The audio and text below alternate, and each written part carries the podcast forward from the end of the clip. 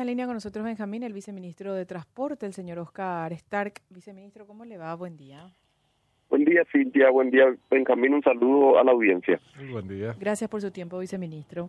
Para eh, tener detalles y precisión, ¿existe algún planteamiento por parte de los gremios del transporte público de eh, plantear un, un paro en el servicio de nuevo? No, no, no existe ningún planteamiento oficial. Nosotros no recibimos ninguna comunicación acá, ni siquiera extraoficialmente sí supimos que esta tarde va a haber una reunión eh, de los gremios y que por eso probablemente se especuló eh, que tendría que ver con, con, alguna medida de este tipo, ¿verdad? Pero por ahora no hay nada oficial y como todos sabemos eso lleva un proceso, ellos tienen que comunicar al Ministerio del Trabajo, tienen que comunicarnos a nosotros, a partir de ahí se inicia un proceso de conversaciones previas y recién después terminaría, esperemos que no en un paro. Ahora, eh, por lo menos la versión que circuló, Oscar, es que este paro que estarían gestando los empresarios del transporte obedecería a que no se regulariza el tema del subsidio, del pago del subsidio. Eh, ¿Qué hay sobre esto último? ¿Cuál es la situación actual? Realmente hay un atraso en el pago de subsidio de unos dos meses y medio, tres meses más o menos, porque el subsidio se paga en dos partes, ¿verdad? Se paga primero un adelanto del 50% y eso se hace en base a lo, al promedio de los últimos tres meses y finalmente cuando se define la tarifa técnica, que hay un consejo para definirlo con el Ministerio de Hacienda, otras instituciones, los empresarios de transporte también, se paga esa, esa segunda parte, ¿verdad? Entonces nosotros son como medio meses que se pagan, ¿verdad? Varios medios meses y ahí estamos dos meses y medio, tres meses atrasados más o menos, pero desde agosto del año pasado se va pagando todos los meses eh, 28 mil, 29 mil, 30 mil, alrededor de 30 mil millones eh, de guaraníes por mes y como la ejecución mensual es de 24 o 25 mil, todos los meses estamos recuperando parte de ese atraso, digamos, que, que, que, se viene acumulando desde ya, ya mucho tiempo atrás, ¿verdad? Entonces, eh, la idea es ir recuperando ese atraso y llegar a una situación en la que se hace el adelanto primero y después el pago final se hace como máximo eh, dos meses después, ¿verdad? Ese es el objetivo eh, final, pero no, no, hubo un, un, retraso mayor del que hay habitualmente eh, en esta ocasión. Sí, probablemente algunos días por una cuestión de reprogramación presupuestaria que vamos a superar el 31 de este mes porque estamos terminando una reprogramación presupuestaria que probablemente salga el día de hoy. Para entender bien entonces, el, el, retraso hasta cuándo ¿Hasta dónde se puede resolver? Eh, ¿cuál es, cuál, en materia de, lo correcto, digamos, eh, en, materia, en cuanto a la forma de pago, ¿cómo debería procederse que no se está procediendo hasta ahora por distintas circunstancias? Que el, mecanismo es bueno, creo que tenemos una buena herramienta en el sentido que adelantamos la mitad y lo otro que requiere un análisis más profundo porque hay que analizar eh, el tema de todas las, los viajes que se hicieron, las tarifas técnicas, los costos que tuvieron, que tuvo el, la prestación del servicio, eh, hacerlo hasta como máximo dos meses después, ¿verdad? Y hoy cómo es? ahí uno tendría, uno tendría un mes de retraso, un mes y pico, porque son medios meses, o sea, los que los que uno tarda más en, hacer el, pago es ese medio mes. Entonces tendría en total un mes de financieramente, digamos, retraso, eh, pero sería dos meses siempre después de haberse ya eh, ejecutado el, mes de, que, en que se prestó el servicio. ¿Y, y, ¿Y hoy cómo es que es motivo de discordia o de cuestionamientos? ¿Hasta cuánto llega la demora, Oscar? Y ahora, por ejemplo, ahora estamos procesando el pago del, del total de diciembre, o sea, a mitad de diciembre, eh, y el, la, la mitad o el, adelanto de mayo. O sea, en mayo estamos, en el adelanto siempre estamos al día prácticamente y donde se atrasó o nos atrasamos eh, en el complemento que es la otra mitad que recién se paga cuando está definida la tarifa técnica y estén completamente claros los números. También hubo una una situación este mes de que como tenemos este tema de las de las eh, validaciones sospechosas, ¿verdad? O de, los viajes sospechosos, nosotros apartamos eso, eh, eh, calculamos cuál es el monto que corresponde a esas validaciones sospechosas y que están siendo siendo objeto de una investigación administrativa y también penal, ¿verdad? Porque hay dos causas en la fiscalía que están investigando este tema y sacamos, a nosotros retuvimos todo lo que tiene que ver con validaciones sospechosas y avanzamos en el pago del resto.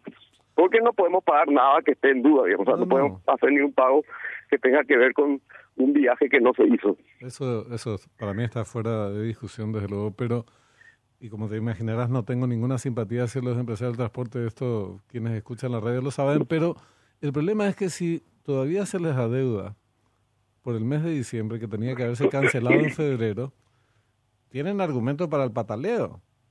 ¿verdad? Porque estamos, estamos en mayo. la deuda medio mes de diciembre y todos los medios meses siguientes hasta, ahora, ¿verdad?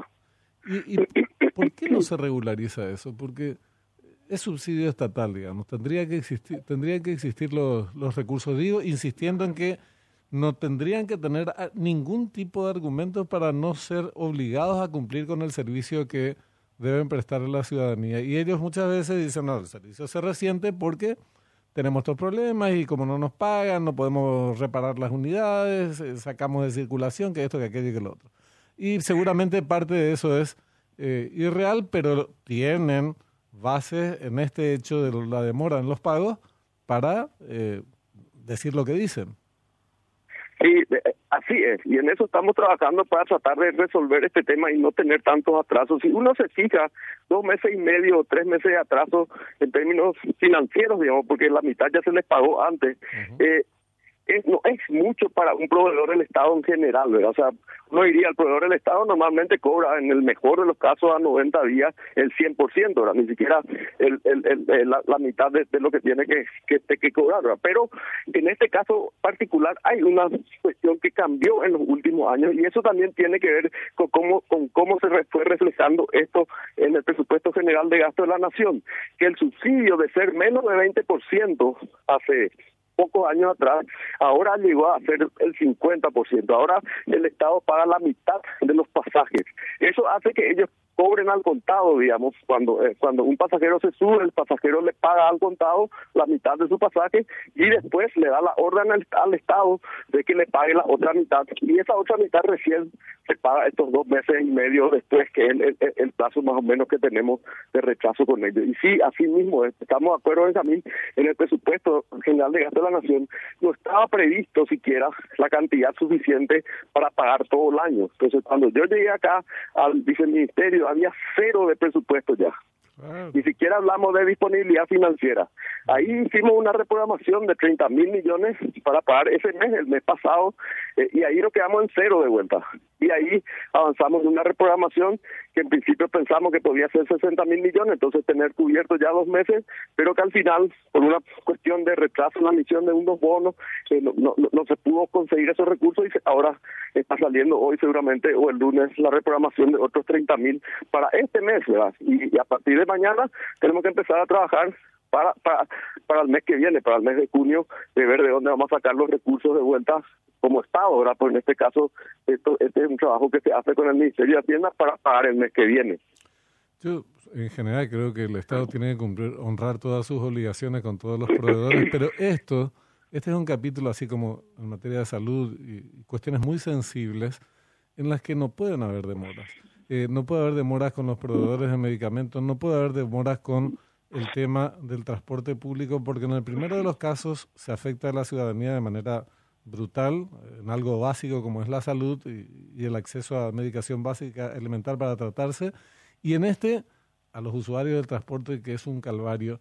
Eh, y bueno, vos sabés, porque estás eh, ahora en este, en este tema y antes como observador seguramente también seguías el, la, la cuestión. Entonces, debe tener un, tratamiento eh, prioritario y por lo menos que no tengan ningún, nadie tenga excusa para decir no se presta el servicio en forma por este motivo. Son cinco meses de demora, del, del medio mes, digo, ¿verdad? Eh, con, respecto, con respecto a diciembre. entonces le das argumento para que joroben y algunos lo hacen eh, pudiendo no hacerlo. y bueno, pero entonces lo que hay que garantizar es que las condiciones están dadas para que la ciudadanía, los usuarios del transporte público reciban un servicio de buena calidad. Y si no ocurre esto, entonces hay otro es el tratamiento con los empresarios transportistas, ¿verdad? Sí, sí, así mismo. Este, estamos de acuerdo en eso, en camino y ese esfuerzo es el que estamos haciendo, tratar de recuperar este retraso y quedar en un retraso normal de dos meses de calendario, digamos que sería un mes nomás financiero. O sea, en términos financieros, del capital operativo de la empresa, un mes el que estaría eh, atrasado eh, eh, el proceso de pago. Y ahí yo creo que obviamente en términos financieros las empresas van a poder trabajar mucho mejor también, ¿verdad? Esa es una realidad. Bueno, vamos a ver si, porque cuando el río suena, la canción dice suena el río, que es un disparate y es una vida, pero trae piedras. Y si hay tantos rumores al respecto del paro de transporte, sería bueno que tomes las precauciones del caso y tomen la iniciativa, inclusive Oscar, de, hablar con esta gente a ver en qué, en qué están. Sí, no, no, totalmente. No, nosotros, de hecho, eh, iniciamos gestiones ya desde la semana pasada para avanzar en el tema del pago, que era de la duda que tuvimos recién esta semana, tuvimos este cambio de, fuente eh, y hoy probablemente ya sale, o sea, en tiempo récord va a salir la reprogramación y esto lo estamos hablando con el Ministerio de Hacienda que nos está dando todo el apoyo también a través del Viceministerio de Administración y Finanzas, inclusive yo ayer tuve una reunión con el ministro Guteman sobre este tema eh, para tratar de, que salga lo antes posible y comunicarles a ellos. Yo esta mañana ya estaba hablando con todos los gremios, de hecho, todos de los gremios dijeron ya que, que ellos no, no, no, no, están pensando en un paro, solamente que les preocupa este tema y para eso se van a reunir esta tarde para analizar cómo podemos seguir. Bueno, eh, seguiremos en, en contacto. Gracias por tu tiempo, muy amable Oscar.